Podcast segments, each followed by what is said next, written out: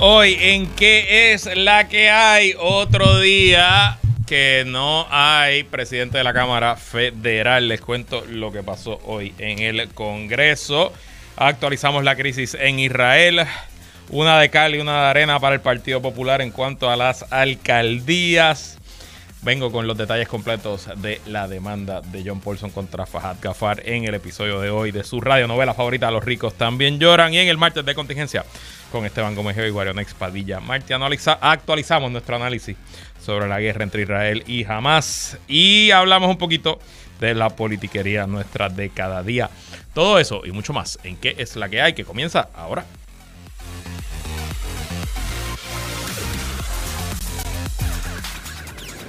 El análisis más potente y completo comienza ahora. Luis Herrero llega aprendiendo fuego a los políticos y figuras que se atreven a dañar el país. Radio Isla 1320 presenta ¿Qué es la que hay? Con Luis Herrero. Muy buenas tardes, bienvenidos y bienvenidas a ¿Qué es la que hay con Luis Herrero por Radio Isla 1320? Hoy es martes 17 de octubre de 2023. Estamos en vivo y en directo para todo Puerto Rico por el 1320 AM y su cadena para el mundo a través de radioisla.tv, nuestra aplicación para teléfonos Radio Isla Móvil y en facebook.com diagonal Radio Isla TV. Yo soy Luis Herrero y como siempre les invito a que me sigan en todas las redes sociales como L Herrero. Y recuerda que este programa lo puedes escuchar en su formato podcast. Búscalo como que es la que hay en tu aplicación de podcast favorita para que me escuches cuando a ti te dé la gana y que es la que hay de que vamos a hablar hoy, actualización de la crisis en Israel. Otro día sin presidente en el Congreso, sin speaker de la Cámara, una de cal y otra de arena para el PPD, mientras no aparece candidato para la alcaldía de San Juan. Hoy se anuncia candidato para Guaynabo. Y hoy en Los Ricos también llora más detalles de la demanda de John Paulson contra Fahad Gafar. Y en el martes de contingencia con Esteban Gómez y Wario Next Padilla Marti actualizamos nuestro análisis de la guerra entre Israel y Hamas mientras hablamos un poquito de todos los partidos en la politiquería nuestra de cada día. Pero bueno, tengo que comenzar obligatoriamente felicitando a las nuevamente monarcas del baloncesto superior nacional, las gigantes de Carolina. Manuelito, no me vengas aquí a frontear, bendito sea Dios. Hoy he estado insoportable, Manuelito y todo el pueblo de Carolina. Este campeonato, escuchen bien, es el número 18, 1-8 que logran las gigantes en el baloncesto superior nacional femenino y repiten un hito que no se eh, no pasado desde la década de los 70, creo que fue en el 78 que las Rebeldes de Río Piedra y los Cardenales de Río Piedra, ambos equipos desaparecidos, ganaron sus respectivos campeonatos masculino y femenino. Así que es la primera vez en casi 50 años que la misma ciudad gana el baloncesto superior masculino, que fueron los gigantes de Carolina, eh, en julio de este año, y ahora las gigantes que ganan eh, en eh, el campeonato del BSN femenino. Obviamente,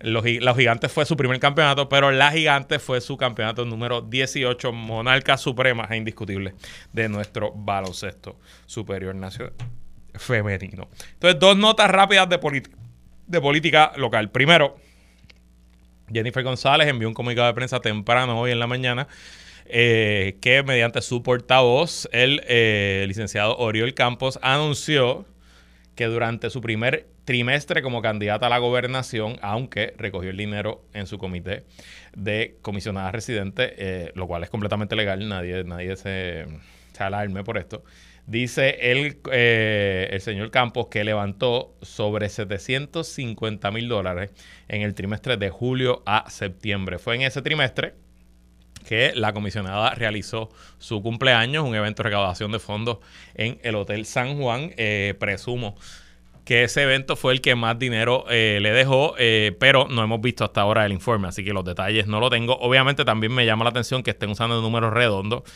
yo presumo que no levantaron 750 mil dólares 000.00. Me imagino que es un número cerca por ahí con, decimales, eh, como suele ocurrir en este tipo de asuntos. Pero eh, Dice el señor Campos que con ese total, más el dinero que ya tenía en efectivo, la campaña terminó el trimestre con más de un millón de dólares en cash disponible para su campaña primarista. También informaron en su comunicado que de ese dinero se transfirieron 750 mil para el comité de campaña local que crearon eh, ante el Contralor Electoral para la campaña primarista de la comisionada residente y eh, que prontamente transferirán el resto y cerrarán su comité de campaña ante la Comisión Federal de Elecciones. Esos son muchos chavos, pero obviamente no se comparan con el gobernador que debe estar ya más cerca de los 4 millones de dólares en efectivo. Así que piensen que a octubre 17, en la suma, los candidatos del PNP ya tienen 5 millones de dólares para gastar en su primaria y eso no cuenta cuánto dinero gastarán los PACs y super PACs que apoyarán a cada uno de esos candidatos. No me extrañaría, no me extrañaría, y recuerden que yo, además de ser analista político aquí en mi podcast Puestos para el Problema, eh, yo soy consultor político profesional, me dedico a eso, lo llevo haciendo ya por cuatro elecciones corridas en Puerto Rico y fuera de Puerto Rico, y pues sé un poquito del tema. Em, he trabajado campañas a todos los niveles, y no me extrañaría que en la suma entre Jennifer y Pierluisi de aquí al 3 de junio, que creo que es el día de la primaria, se gasten de 7 a 8 millones de dólares. Así que prepárense que lo que viene por ahí es propaganda pura y dura.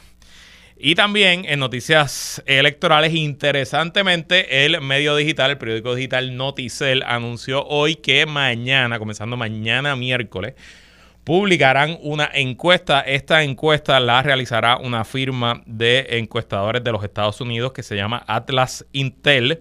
Atlas Intel es una encuesta que tiene cuenta con Tiago Costa como jefe de tecnología, quien posee un doctorado de matemáticas aplicadas de la Universidad de Harvard, según el artículo que publica el propio Noticel hoy. Yo no sé quién es Atlas Intel, nunca había escuchado de ellos, pero el propio reportaje informa que Atlas Intel tiene una puntuación de A, una nota de A en el portal electoral de Estados Unidos 538.com. Ustedes saben que ese es uno de los portales que nosotros usamos como referencia para análisis electoral de los Estados Unidos y ese portal eh, le da una puntuación a todas las encuestadoras y son pocas las encuestas que tienen una puntuación de A+, para que usted vea, de A, tiene A, no A+. Ahora mismo, eh, eh, encuestadoras como Seltzer y el New York Times son las únicas que tienen A+, Luego de eso, eh, empezamos a ver encuestadoras como Survey USA, que es una encuestadora bastante reconocida, la encuesta de Siena College, y después está la encuesta de Atlas Intel. O sea que no es poca cosa que esta casa encuestadora entre a Puerto Rico a hacer estudios. Veremos mañana y durante toda la semana cómo se desarrollan esas encuestas. Y de hecho, viendo su récord aquí en el 2022 en Estados Unidos, la casa encuestadora Atlas Intel básicamente la pegó al chavo en la carrera por la elección por la Cámara de Representantes, donde puso a los republicanos ganando por 3.1% y los republicanos terminaron ganando por 2.7%, lo cual fue un resultado, una diferencia de apenas 0.4. Así que estaremos muy pendientes a ese asunto. Y bueno, en asuntos eh, noticiosos y que me conciernen a mí directamente, Hoy, eh, Tele 11 anunció que regresa su programa mañanero, su noticiario mañanero. Eh, en la mañana, el noticiario contará con la participación de personalidades muy conocidas y muy queridas por el pueblo de Puerto Rico, como Johnny Lozada, como nuestra amiga y colaboradora eh, en este programa, Sonia Valentín. Estará también la periodista Mari Carmen Ortiz, el periodista Manuel Crespo, Catherine Castro y Pepe Calderón. Y también, aunque no lo anunciaron, aprovecho yo lo anuncio, eh, contará con la participación de Luis Herrero junto al licenciado José Javier Lamas. Estaremos los miércoles, creo que es a las ocho y media de la mañana, eh, como parte de un panel político que moderará la buena amiga Sonia Valentín. Así que ya lo saben, él, eh, en la mañana comienza oficialmente el 30 de octubre, eso es lunes, así que presumo que nuestra, primer, nuestra primera aparición, nuestro primer segmento será el miércoles primero de noviembre. Así que estoy muy contento, muy emocionado con esta oportunidad de llegar a la televisión con el análisis, obviamente, durante este año de elecciones. Así que ya lo saben, espero a todos tempranito en la mañana, los miércoles a las ocho y media por Tele 11. Bueno. Actualicemos la crisis en Israel. Hoy, tristemente, la noticia principal ocurrió hace unas horas. Leo del New York Times. Cientos de personas fueron reportadas como fallecidas a causa de un ataque a un hospital en la ciudad de Gaza la noche del martes, donde se informa que miles de civiles se refugiaban. Las autoridades de salud de Gaza afirmaron que la explosión fue causada por un ataque aéreo israelí Mientras tanto, las fuerzas de defensa israelí afirmaron que fue causada por un cohete disparado por un grupo armado palestino que falló después de su lanzamiento. Como dijo Esteban el martes pasado, si algo ha demostrado esta guerra entre Israel y Hamas es que la verdad es secundaria a los asuntos. O fue Israel que bombardeó el hospital o fue Hamas que bombardeó el hospital por error. Escoja usted su versión favorita. La realidad es que son cientos los muertos a causa de la explosión. El Ministerio de Salud de Gaza dijo que se esperaba que el número de víctimas aumentara. Muchos civiles se refugiaban en el hospital Alib Arab, más conocido como Al-Mandani antes de ser alcanzado. En el pasado, los cohetes disparados por grupos armados palestinos ocasionalmente han fallado y han impactado en zonas civiles. Obviamente, bueno, pues esta reacción ha causado consternación en el liderato palestino y en el liderato en la zona. Esto es la víspera de que aterrice el presidente Joe Biden mañana en Israel. De hecho, el presidente Biden, entre su agenda de mañana, tenía una reunión con el presidente de la autoridad palestina, que es el gobierno, técnicamente el gobierno eh, de Gaza y del gobierno del West Bank, pero que realmente en la práctica es jamás, jamás el gobierno eh, en la franja de Gaza. Eh, bueno, pues Mahmoud Abbas acaba de cancelar su reunión mañana con John Biden como resultado de la explosión en el hospital. Además de esa reunión con Abbas, Biden mañana tiene planeado ir a Israel, reunirse con el liderato de Israel y luego viaja a Jordania para sostener conversaciones con el rey Abdullah II y el presidente Abdel Fattah el-Sisi de Egipto según informó la Casa Blanca. El presidente Mahmoud Abbas de la Autoridad Palestina, quien tenía programada su asistencia, canceló el viaje, según declaró un alto asesor Hussein al-Sheikh. Así que obviamente pues esto complica aún más la situación, además de que le añade a la suma de la tragedia humana que representa esta nueva guerra. Por su parte, Hamas informó hoy que uno de sus comandantes, Ayman Nofal, fue asesinado en un ataque israelí en un campo de refugiados en el centro de Gaza. La declaración lo identificó como un comandante de la brigada Al-Qassam, la ala militar del grupo, y lo que leí es que era esencialmente el jefe de inteligencia militar para el grupo Hamas. Así que la actualización de hoy es bastante sencilla y bastante triste. Sigue sumando la tragedia humana que se vive en Israel y en Palestina. Y bueno, regresando a nuestro continente, otro día sin precedente en la Cámara Federal. Hace poco más de una hora concluyó la primera ronda de votación para escoger a un nuevo speaker, a un nuevo presidente de la Cámara Federal. Y al igual que ocurrió en las otras rondas anteriores, nadie alcanzó los 217 votos necesarios para convertirse en presidente de la Cámara. El candidato de los republicanos, el ultraconservador y presidente del Freedom, el fundador del Freedom Caucus, el congresista de Ohio, Jim Jordan, apenas alcanzó 200 votos de sus republicanos con 20 eh, republicanos votando por otros candidatos. El eh, segundo en la Cámara, quien había sido primero nominado como Speaker, Steve Scalise, logró siete votos. El ex presidente de la Cámara, Kevin McCarthy, logró seis votos. Y luego de eso, otro grupo de un, dos, tres, cuatro, cinco candidatos lograron de uno a seis votos. Por su parte, los demócratas completamente en bloque, los 212 votaron por el, el portavoz de la mayoría demócrata, Hakeem Jeffries, que obtuvo 212 votos.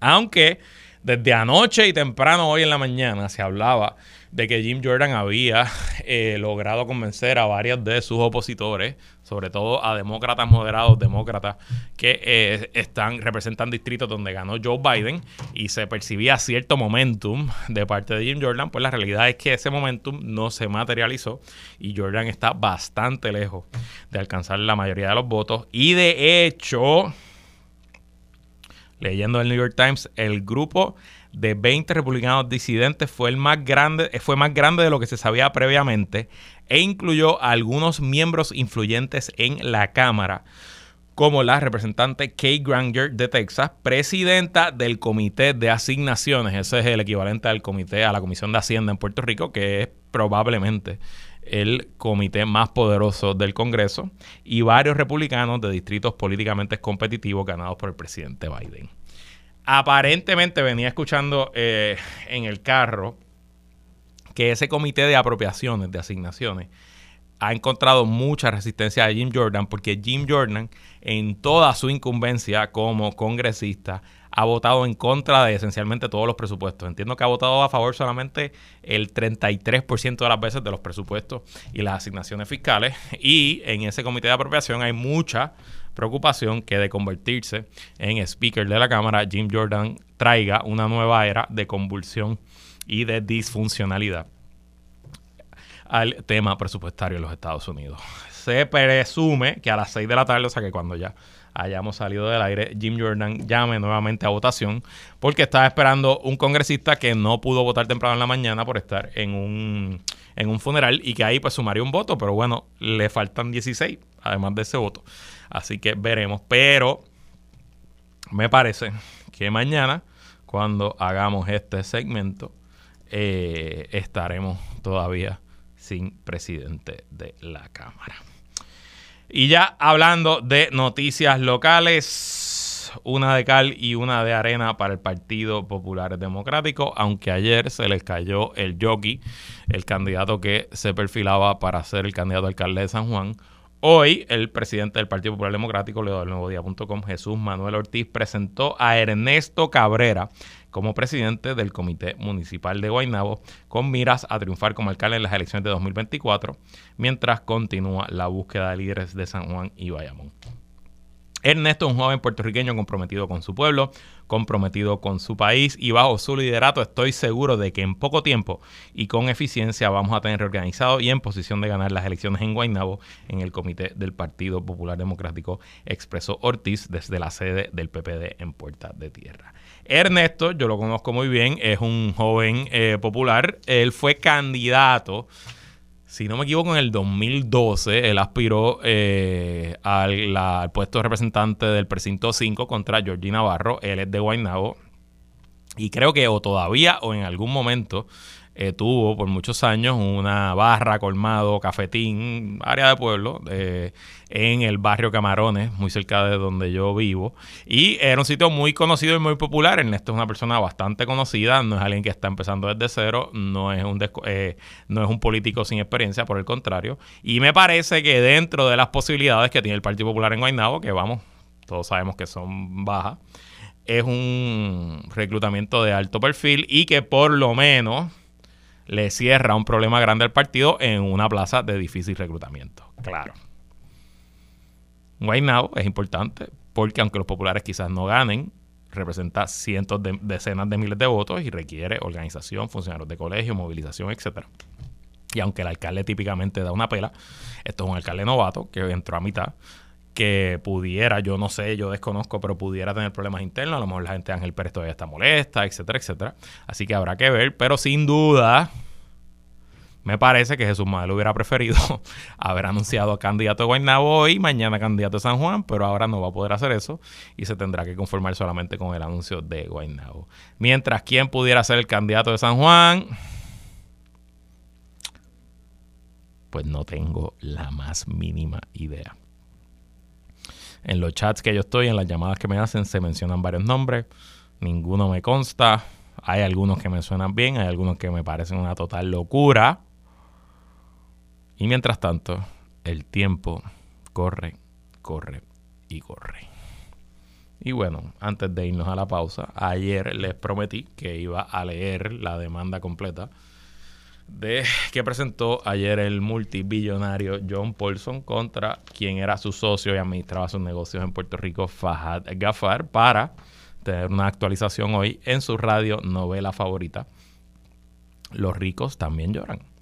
Y bueno, pues resulta que el equipo de John Paulson no solo había, no solo tenía una estrategia legal, sino que tenía una estrategia mediática de lo más interesante. Y hoy por la mañana, en las principales estaciones de radio del país, algunos que venimos hablando de este tema por mucho y otros que no se han atrevido a tocar este asunto ni con una vara de ocho pies, recibimos una cajita, un goodie bag de parte del equipo de John Paulson que se llamaba la caja de Pandora y estaba tachada y decía la caja de Fajat. Y adentro pues había primero dos bolsas de popcorn, obviamente, porque es que el chisme está bueno y hay que comer popcorn mientras se, habla de esto. Había una botella de champán, un buen champán de hecho, eh, con una etiqueta que decía 196 millones o 186 millones, que es la cantidad de dinero que está pidiendo George Paulson. Y estaba una copia de la demanda completa y un resumen también ejecutivo que prepararon, presumo, los abogados del señor Paulson para que los analistas, comentaristas y periodistas recibiéramos la información. Aquí me llegó una cajita a mí, le llegó una cajita a Julio y no sé si le llegó una cajita también a Armando. Todavía no he puesto la champaña a enfriar, pero me la voy a beber porque si me la regalaron, me la voy a beber. Esencialmente, en la demanda que un amigo eh, abogado que me escucha y le mando saludos me dijo que después de que la leyó me dice que John Paulson no necesariamente le interesa ganar, que él lo que quiere es que todo el mundo sepa que Fahad Gafar era un ratero. Y déjenme decirle que si la mitad de lo que se alega en esa demanda es cierto, en efecto ese es el mote que se le pudiera aplicar al señor Gafar, pues esencialmente a él se le acusa de delitos federales y estatales, evasión contributiva, entrampamiento, fraude, lavado de dinero, apropiación ilegal, fraude de seguro, fraude al Seguro Social y Medicare, enriquecimiento ilícito y fraude en su fundación sin fines de lucro. Ayer les comenté de eh, la manera en que comenzaba la demanda y cómo describían a los jugadores. También les comenté de un supuesto esquema donde el señor Gaffard intentó incriminar a un empleado que lo había demandado por discrimen y ambiente hostil, eh, tratando de que un investigador privado plantara un kilo de cocaína en su carro para causarle un caso criminal. Bueno, pues hay más detalles de eh, potenciales alegaciones. De nuevo, recuerden que esto es una demanda que las alegaciones las hace el señor John Paulson. Técnicamente estas alegaciones tienen que estar basadas en evidencia, de declaraciones juradas, pero el papel aguanta todo lo que se le ponga. Eh, habrá que ver cuando llegue el momento del juicio, si se llega a juicio, si la evidencia sostiene este asunto, pero hay varias instancias en la demanda que llaman la atención. Una es que según el señor Paulson, eh, Gafar alegó que se le había extraviado un reloj de 100 mil dólares en una propiedad del señor Paulson en uno de sus hoteles y que intentó eh, a través de la compañía de seguro que controlaba a su hermano, pues hacer una reclamación por la propiedad perdida. Y que según la demanda, el señor Gafar obligó a los empleados del hotel a crear una reservación falsa para decir que él estaba hospedándose esa noche en el hotel y logró que de esa reclamación le pagaran 75 mil dólares. Hay otra alegación que esta para mí es, obviamente la del kilo de cocaína, yo creo que es la, la más chocante, pero esta es la esta, alegación de ser cierta explica por qué los millonarios y los billonarios eh, se salen con, pueden salirse con la suya cuando nosotros los mortales tenemos que pagar impuestos. Y es que aparente y alegadamente, el señor Fahad Gafar y se casó por todo lo alto en esa boda en el, en el Resort San Regis en Río Grande que fue la boda que dio comienzo al caso criminal contra Wanda Vázquez, por todo lo que aquí hemos hablado ya. Y esa boda costó 300 mil dólares. Pero dice que Fajad no pagó ni un centavo de esa boda, que todo se lo facturó a las empresas Paulson. Y adicional, que luego compró un crédito contributivo por 275 mil dólares y ese crédito lo usó en sus planillas. Así que esencialmente no solo es que le salió gratis la boda, sino que cogió y lo dedujo de sus planillas. ¿Y sabes qué es lo peor de todo? Que según, si esto fuera cierto, que puso a Paulson a pagarle la boda y después lo invitó y se lo sentó al lado a la gobernadora. Y solamente quiero terminar antes de irme a la pausa. Que aunque esto está bien juicy y el chisme está bueno y nos estamos disfrutando el popcorn y todo el y toda la todo el espectáculo alrededor. Tengo que decirles que como abogado, aunque la demanda está excelentemente escrita, a mí se me hace difícil creer que el señor Paulson haya sido ignorante de todas estas cosas. Al final del día, Fajal Gafar era su socio y quizás Paulson no estaba metido en el día a día de los negocios, pero contra una hoja de ingresos y gastos, un estado financiero, los estados de cuenta de las compañías, algo tiene que haber revisado el señor Paulson en algún momento que le diera algún indicio de todos estos supuestos esquemas que se estaba llevando a cabo Fahad Gafar. De hecho, lo que alega la demanda es que Gafar se fue dos meses de vacaciones en un yate en el Mediterráneo y que en esas dos meses fue que pudieron acceder los documentos y se dieron cuenta del fraude. Habrá que ver. Lo cierto es que esto apenas comienza y aquí le seguiremos dando la atención que amerita, que quizás en otros programas, en otras estaciones de radio, por miedo o relaciones comerciales, no se atreven a discutir. Así que hasta aquí el episodio de hoy de su radio novela favorita, Los ricos también lloran. Nosotros nos vamos a una pausa y regresamos con más en que la que Entramos en aguas profundas con Guarion Padilla Martí y Esteban Gómez Geo. Esto es Martes de Contingencia. Antes de presentar a Wario Esteban, eh, mientras estaba al aire, acaba de salir información que no habrá una segunda votación hoy en el Congreso, así que se van a recesar hasta mañana sin que se haya escogido un nuevo presidente de la Cámara en los Estados Unidos. Bueno, ahora sí, eh, con nosotros, como todos los martes, los integrantes del podcast Plan de Contingencia, con nosotros Esteban Gómez Geo, que es la que hay, Esteban. Saludos Luis, saludos a todos los que nos están escuchando desde la Milla de Oro, expresándonos en solidaridad con el pueblo palestino. Ah, ¿están aquí? Estoy por ahí, estoy por ahí. Pues debería subir para acá y hacer prueba conmigo aquí. Bueno, lo que pasa es que no me dio tiempo. Está bien, está bien. con nosotros, Guario Nex Padilla Martí, que es la que hay, Guario. Que la calle Herrero, saludos a Esteban y saludos a todas las personas que nos están sintonizando en Radio Isla. Tengo que decir que eh, la manifestación de hoy aquí en la Charlón frente al Tribunal Federal, donde pues típicamente hay bastantes manifestaciones, es la más grande que he visto en mucho tiempo. Eh, y es un, ¿verdad? Una, manifestación convocada. Hay una población muy importante de palestinos en Puerto Rico. Yo creo que eso es algo que es importante mencionar. De hecho, aquí estamos acompañándolos. Hay muchos palestinos aquí presentes con nosotros. Sí, yo, yo entiendo que esencialmente, no quiero decir que el 100%, pero probablemente más del 90% de la población musulmana que practica la fe musulmana en Puerto Rico son palestinos. Este y la, la, mezquita de Río Piedras, que la conozco relativamente bien porque estaba al lado del Colegio San José donde yo estudié, la mezquita que se ve en el expreso ahí entre, entre Vega Alta y Vega Baja y la que se ve en Arecibo, entiendo que todas son eh, de, origen palestino.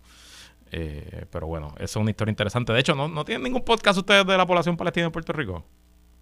No tenemos, hace falta, no tenemos. Aquí produciendo al aire, vamos, produciendo al aire. Bueno, vamos, vamos con el tema.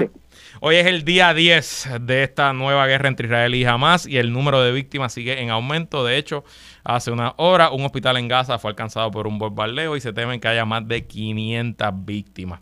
¿Cómo han visto el desarrollo de esta guerra en estos 10 días, Esteban?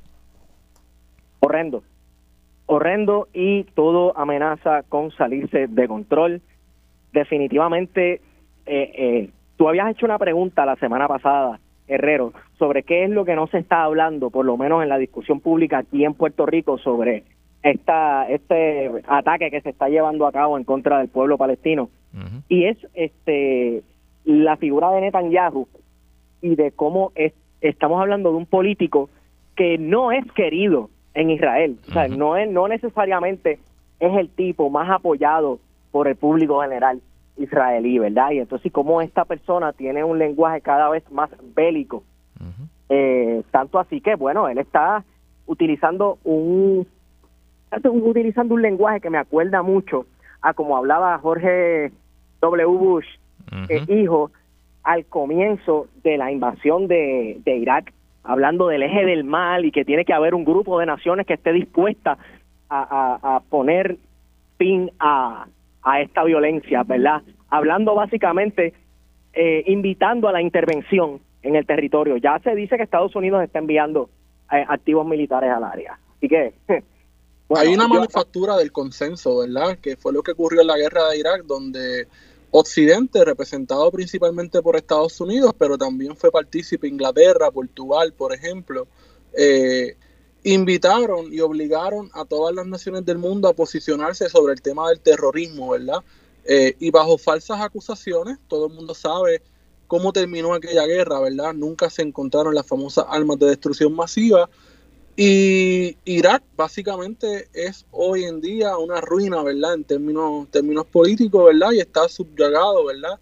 A, a los Estados Unidos. De hecho, eh, lo que dice Esteban al principio, eh, ya, se, ya se han publicado varias encuestas luego del comienzo de esta guerra y el apoyo político a Netanyahu está en el piso. De hecho, eh, que suele ser al revés.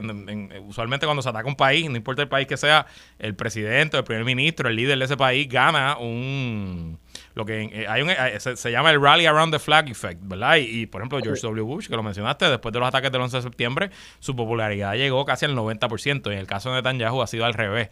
Y de hecho, yo concuerdo con ustedes que eso lo hace hasta más peligroso. Porque eh, él es un político que, que lleva usualmente ya en esta segunda o tercera parte de su carrera esencialmente contra la espada y la pared, luchando contra acusaciones de corrupción.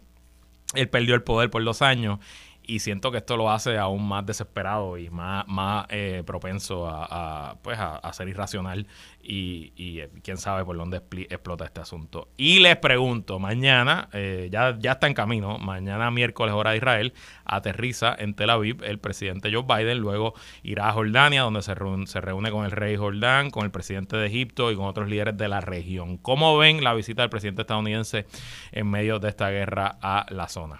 Esteban. Mucha gente lo tomaría como una provocación. La visita a, Tel Aviv primero, ¿verdad? Que, a cualquier otro de estos lugares, eh, me parece un political statement muy grande de parte de Joe Biden, además de que, ¿verdad? Con sus palabras basta, ¿verdad? Ya, con, ya sabíamos que lo apoyaba por, con palabras, por esta cuestión de llegar primero a Tel Aviv, con todo y que no sea en Tel Aviv, que se hagan negociaciones para un cese al fuego. Este, me parece que es un political statement muy importante. No creo que sea un political statement tan brutal como el de Donald Trump decir que Jerusalén es la capital de Israel, en efecto, ¿verdad? Pero este, me parece que podría tomarse como una provocación eh, por ciertos sectores en, Oriente Medio. Wario. Mira, yo creo que es un acto más de Washington para mostrar su solidaridad con su principal socio político en la región y de paso, continuar con la locura belicista. Ayer se entrevistó a Joe Biden y se le preguntó si era sostenible mantener dos frentes de batalla, porque todo el mundo sabe que detrás de Ucrania está Estados Unidos sosteniendo esa guerra contra, contra Rusia, que es una guerra de aproximación.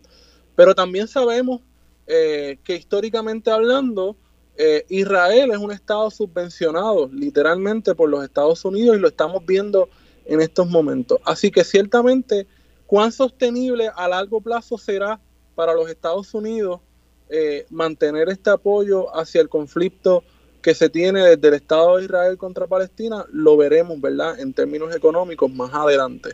Pero la sí, pero igual de importante que esa pregunta es la respuesta de Joe Biden.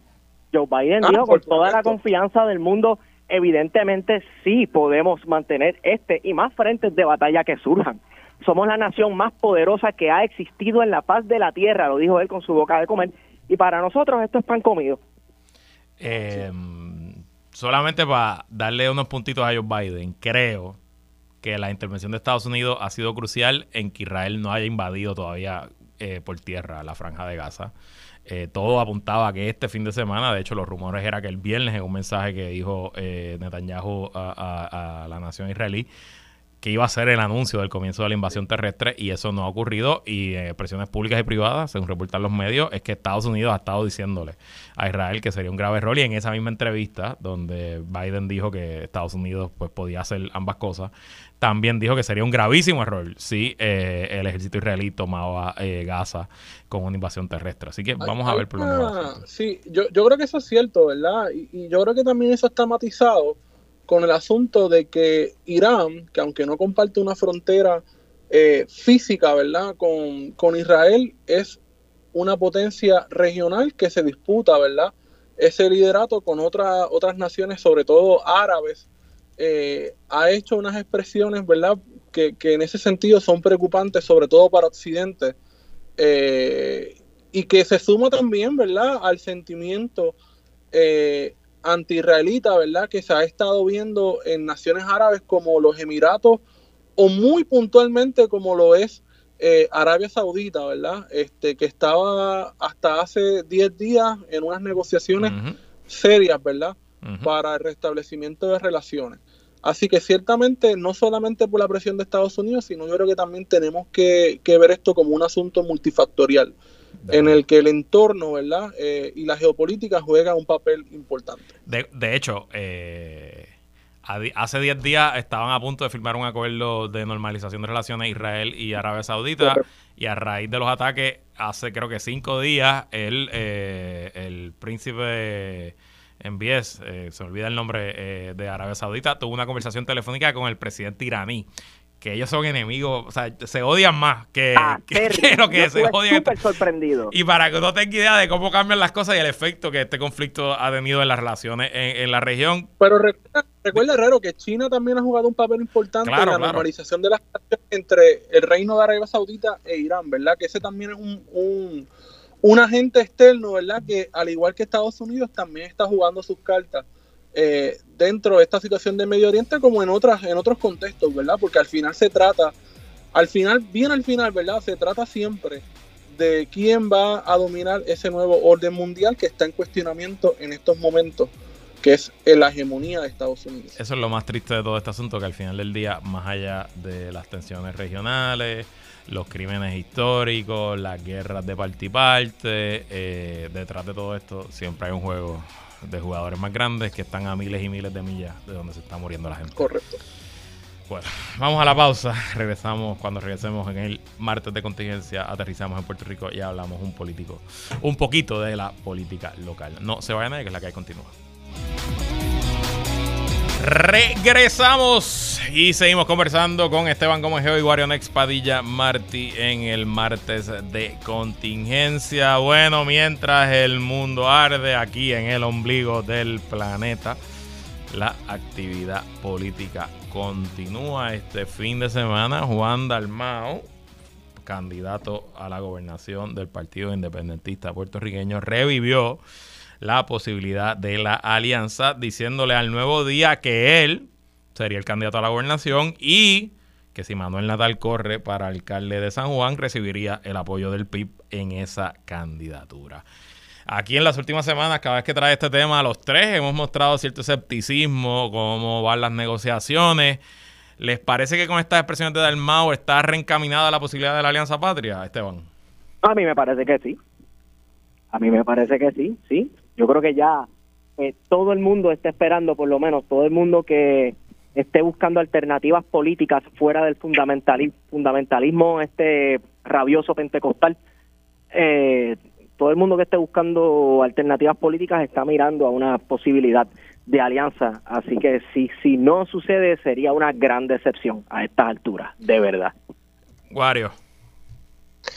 Mira, yo creo que más que reencaminada, está encaminada. La semana pasada hablamos de que la candidatura unitaria de la alianza se haría de forma informal ante la imposibilidad de utilizar las herramientas legales disponibles para enmendar la ley electoral y todos los recursos eh, judiciales ya se encuentran agotados.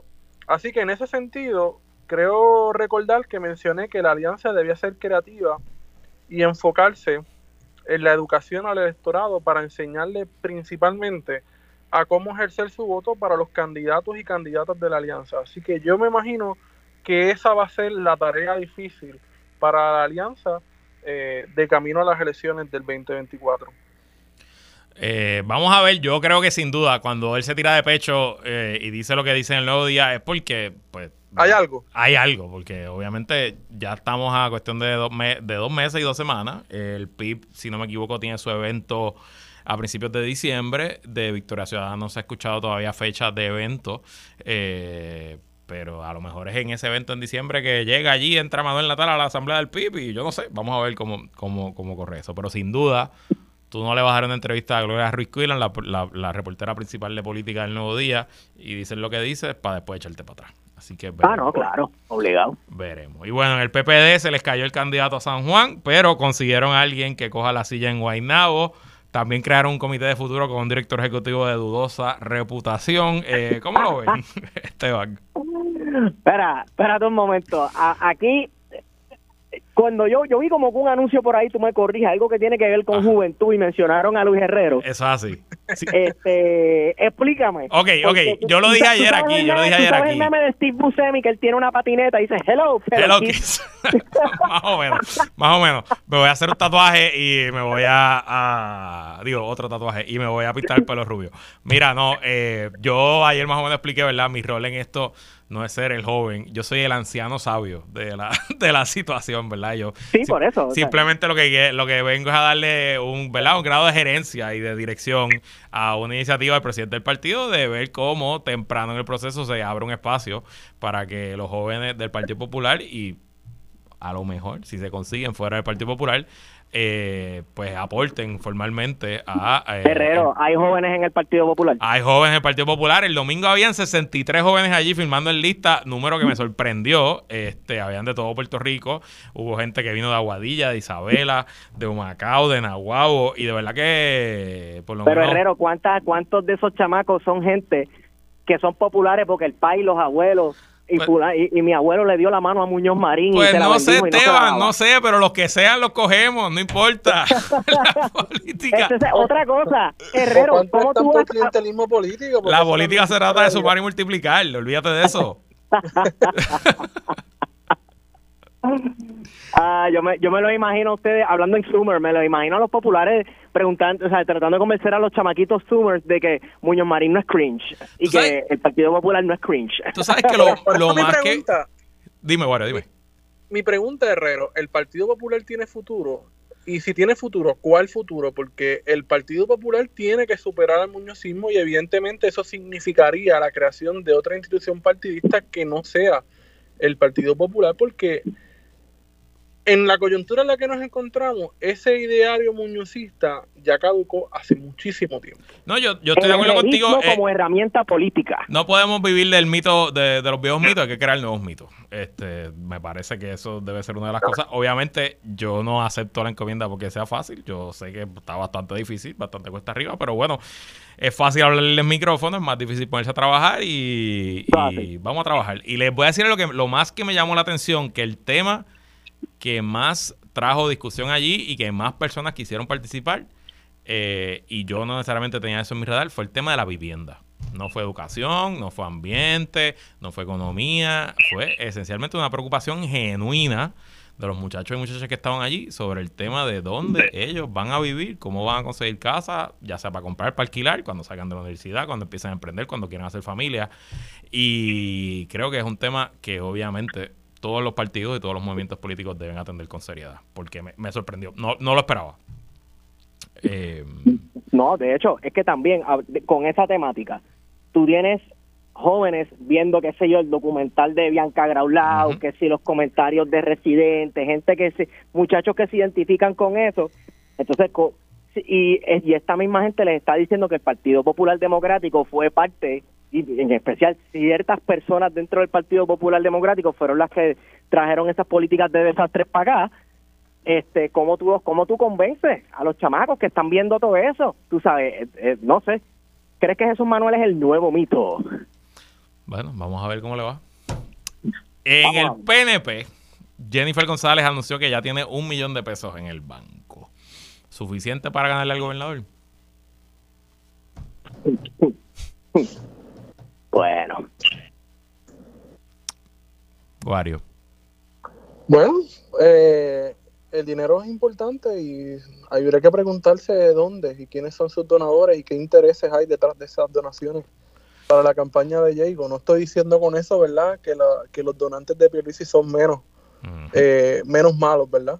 Pero ciertamente preocupante, ¿verdad?, que, que en este país la política y poder llegar a Fortaleza sea en base a la cantidad de dinero que hay en una cuenta depositada de banco.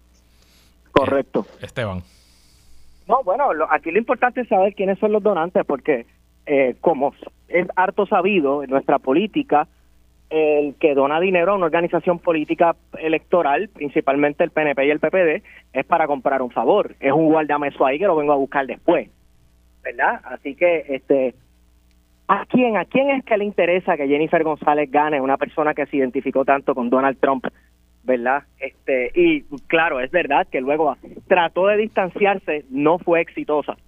Este, pero ¿qué sector de nuestra sociedad puertorriqueña es la que está interesada en que Jennifer González gane una primaria, ¿verdad? Y que está convencido que al ella ganar, entonces ganaría la, gobernación. Para mí eso es un dato muy importante a saber, eh, ¿verdad? Para saber qué está en riesgo y qué no si esta mujer gana una elección general. Los nombres se conocerán, los nombres se conocerán pronto, eh, pero les cuento que un amigo PNP que está con Jennifer y que trabaja en una firma de algún tipo de servicio profesional, no voy a decir cuál es el tipo de servicio profesional para no tirarlo del medio, eh, cuyos socios, eh, él trabaja allí, él no es socio, él no es el dueño, pero sus socios pues fueron a un FR del gobernador Pierluisi y allí eh, fueron acorralados por el director de finanzas del gobernador Pierluisi, eh, su cuñado, eh, ¿cómo se llama el pana? Dios mío, este, bueno, whatever. se me fue se me fue de la mente el nombre del director de finanzas, el esposo de Cari Pierluisi.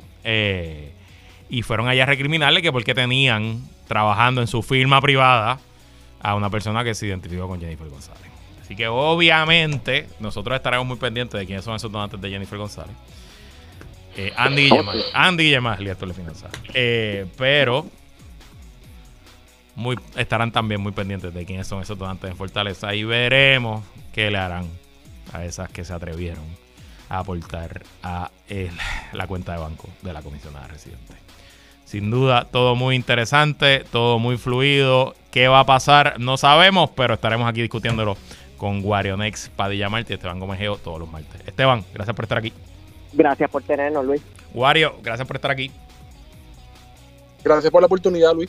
Y gracias a todas y todas por sintonizar otra edición más de que es la que hay con Luis Herrero. Como siempre, agradecido de su sintonía y patrocinio. Quédese con nosotros en la mejor programación y análisis de la radio puertorriqueña. Continúa en Radio Isla 1320. Lo próximo, el informe del tiempo con Sujeli López Belén. Hasta mañana.